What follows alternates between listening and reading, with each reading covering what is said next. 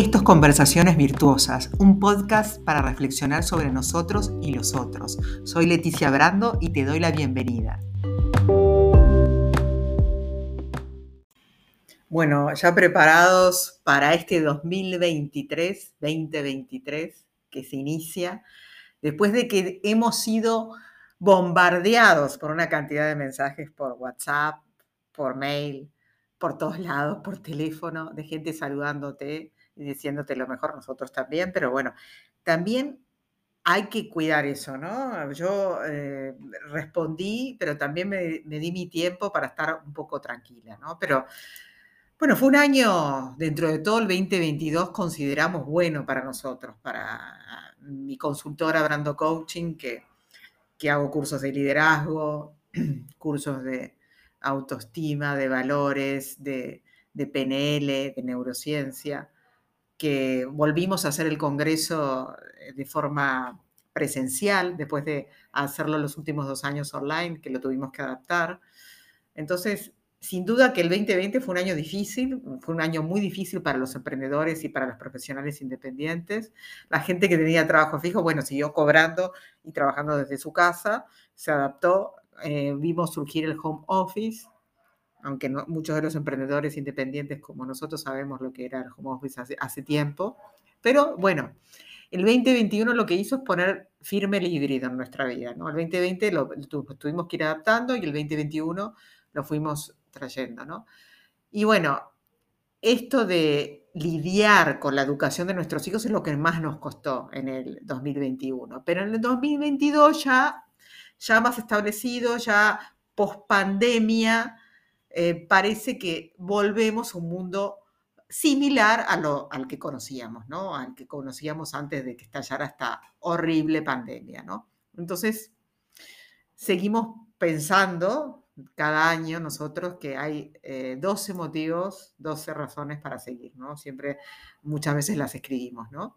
Entonces, la primera razón que yo doy para seguir en el 2023 o en el 2023, como prefieran, es seguir siendo pionera, una pionera. Me, recuerdo cuando en 2005 fui una de las primeras coaches, éramos pocos los que nos repartíamos la torta en España del mundo del coaching y inspiramos a mucha gente y así surgieron y ahora hay una sobredosis de coaches. Y también es muy importante para cuidar, para cuidar nuestra marca. Pero bueno, al haber sido pionera en el mundo del coaching, también yo tengo una responsabilidad. Entonces, al volver a Uruguay, fui novedad en un momento, pero después, como siempre, la gente se calma. Eh, sigo introduciendo nuevas cosas, nuevas teorías de management importantes y creo que eh, seguimos siendo vigencia por eso, porque traemos siempre lo último. Y eso implica inversión de dinero. Pero nuestro público, si son psicólogos, si son coaches, si son maestros, si son profesionales independientes, si son líderes, tenemos que traer lo último en neurociencia, en coaching, en PNL, lo tenemos que traer y seguimos y lo cumplimos ahí. Y nuestra meta para el 2023 es seguir haciéndolo. Durante mucho tiempo estuvimos prometiendo a nuestros clientes en España la digitalización de nuestros cursos con la pandemia, ¿no? Y bueno, eh, y es verdad que en el 2020 ya empezamos a hacer cursos online, Seguimos agregando algunos en 2021. En 2022 seguimos vendiendo en distintos países como Argentina, Alemania, España, Paraguay, Perú, Uruguay, por supuesto. Y bueno, la, meta es seguir y hacer crear más la academia, ¿no? La academia con más de nuestros, más de 60 cursos que tenemos presenciales, ponerlos en la plataforma online para así gente de todo el mundo los pueda tener. Esa es una segunda meta que tenemos, ¿no? La primera, sigue siendo trayendo lo último, y lo segundo, eh, establecer bien la academia. También el pasado 2021 fue un año donde pusimos nuestra resiliencia, ¿no? Nuestra resiliencia. Eh, muchos gastamos nuestro colchón de ahorros y en muchos afloró la creatividad, ¿no? Y la creatividad es muy necesaria para salir airosos de los obstáculos, ¿no?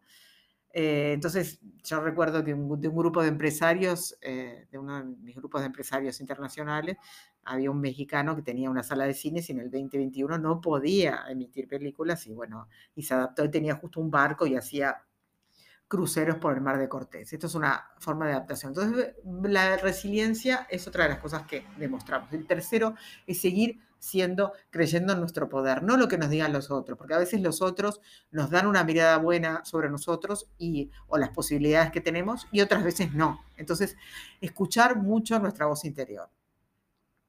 También eh, un cuarto, eh, em, estoy pensando que em, tiene que ver con la cuarta de revisar esas personas que nos rodean, de revisar porque claro, el aislamiento lo que nos hizo es estar con la, gente cercana. Pero también nos dimos cuenta, porque en las crisis vemos eso, en los momentos fantásticos todo el mundo se te pega, ¿no? Pero en los momentos difíciles mm, empiezas a ver realmente la gente que está contigo, ¿no? Eh, estoy pensando en emprendedores que tuvieron bloqueo de créditos de bancos, emprendedores que tuvieron que recurrir a su familia para que los ayudaran, para poder seguir con el negocio. Y bueno, eh, entonces muchas veces tenemos que pensar que el origen, o sea, nuestra gente cercana, nuestra familia, no siempre es el comienzo de nuestros males, sino también es un refugio a veces para comenzar de nuevo. Eh, una, quinta cosa que nos dimos cuenta es que no necesitamos tanto, ¿verdad? Eso lo, lo dimos cuenta en la pandemia. ni tantos muebles, ni tanta ropa para vivir. Eh, y no nos habíamos dado cuenta que un simple hecho como lavarnos nuestras manos podía ser tan fundamental. Eh, o sea que de alguna manera tenemos que agradecer de vivir en un país donde hay buenas redes de saneamiento, ¿no? Y desear en el mundo que tengan buenas condiciones de higiene, ¿no? que puedan pronto el resto del mundo tener la posibilidad de agua potable y de vivir en una zona segura, tanto a nivel de salud como militar. ¿no? Entonces mi gran deseo este año, un quinto gran deseo que yo hago para el 2023 es que se acabe la guerra de Ucrania, que se pueda reconstruir bien ese país hermoso, que, que pare la guerra y que por otro lado los países que no tienen buenas redes de saneamiento eh, no solo necesitemos ONGs, sino que se puedan organizar para hacerlo. Obviamente que las ONGs son necesarias, pero digo que los gobiernos hagan cosas para que se hagan las cosas bien. De alguna manera empecemos a ser honestos. Un sexto deseo que yo podría hacer, porque pensando en lo que ha pasado, se nos ha ampliado el mundo, ¿no? en nuestra clientela no es solo a nivel de nuestro país, puede ser a nivel internacional. Entonces, nosotros, en mi caso, yo doy sesiones eh, de coaching, de terapia psicológica, tanto a, gente de España, a gente de Uruguay, a gente de otro, donde, donde quiera que estén, puedo conectarme. También puedo hacer un curso eh, online, en línea, y bueno, esto, esto es una de las cosas que lo vimos. Bueno, sigamos ampliando el mundo, sigamos creyendo, confiando, eso es lo más importante.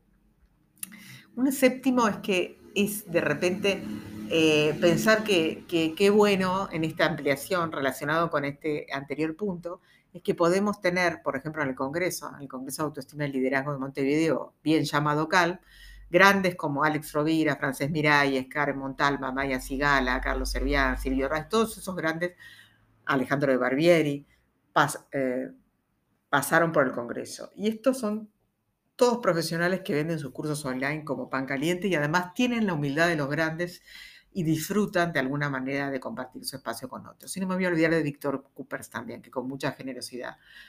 Eh, quiero decir esto también, que muchos de, ellos no cobraron, no, no cobran su participación en el Congreso, porque el Congreso desde hace un tiempo es para recaudar para la investigación del TEA, ¿no? Por una implicancia mía, con el, tema TEA, trastorno del espectro autista, y esto sí que me gusta recalcar, que los de desarrollo personal, los grandes, muchas veces son muy generosos. Y no implica no cobrar bien, porque por supuesto nuestro trabajo, que es súper dedicado al ser humano, tenemos que cobrar, eso es natural. Bueno, si el, el 2022 fue el año de la vulnerabilidad, además de la resiliencia, porque pienso que los hijos quedaron relegados y afloró una necesidad de pedir, de asociarse, de cooperar, de ayudar. No todos salimos con trato justo de esta pandemia, ¿no? Seguramente los funcionarios públicos y los bancarios estén agradeciendo su estabilidad laboral porque hoy en todos los campos independientes lo que más abunda es la incertidumbre, ¿no? Y navegar justamente la incertidumbre sin ansiedad con calma y metas claras parece ser el objetivo principal en 2023 y de alguna manera eso enseño, aporto en el curso Neuroliderazgo, que es uno de nuestros cursos estrella, que ya hicimos una nueva edición presencial y online eh, el año pasado, en, 2022. Bueno, eh, el noveno, podemos tener las mejores creencias sobre el futuro, pero nadie es clarividente para saber si se van a cumplir, ¿no? Y la única forma de saber que todo va a salir bien es trabajando en pos de ello. Nadie sale de las crisis sin esfuerzo.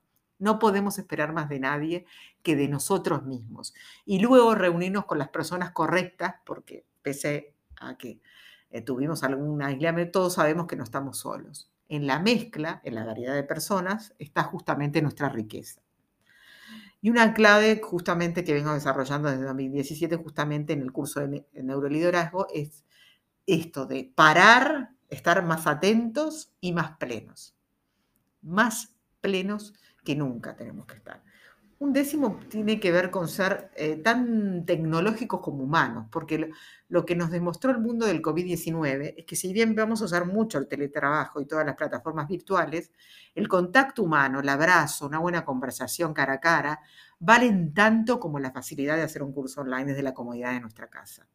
Tenemos justamente el desafío de no descuidar lo humano ante la invasión de lo tecnológico.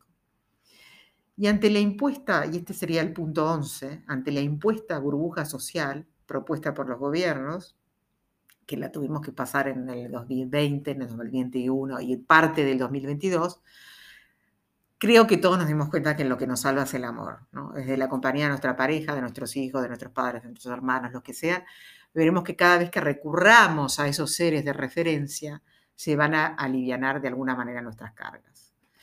Y el punto 2, el último, digo esto, que además de lavar nuestras manos para evitar virus y bacterias, debemos lavar nuestras conciencias, erradicar los pensamientos negativos e inútiles que no nos dejan ser ni hacer.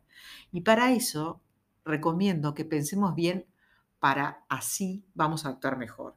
Y si queremos saber cómo, tenemos muchas cosas, muchas eh, propuestas en los cursos online o en los cursos presenciales, porque ya a partir de marzo volvemos a hacer cursos presenciales. Bueno, estos son los puntos, los 12 puntos que me, mira, los dicen 12 minutos, de los que me parece que tenemos que aspirar en el 2023.